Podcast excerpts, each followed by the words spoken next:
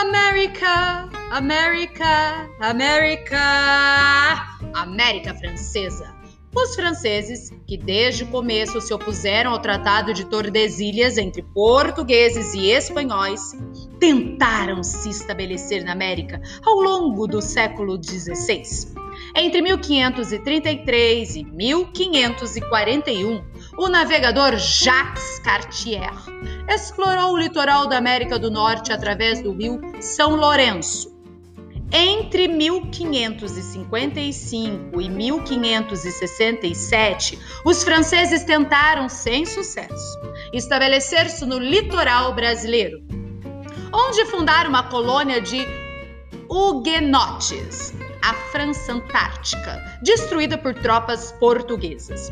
A partir do século XVII, os franceses estabeleceram-se na América do Norte, onde fundaram Quebec. Descendo pelos grandes lagos e acompanhando o vale do Mississippi, atingiram o Golfo do México.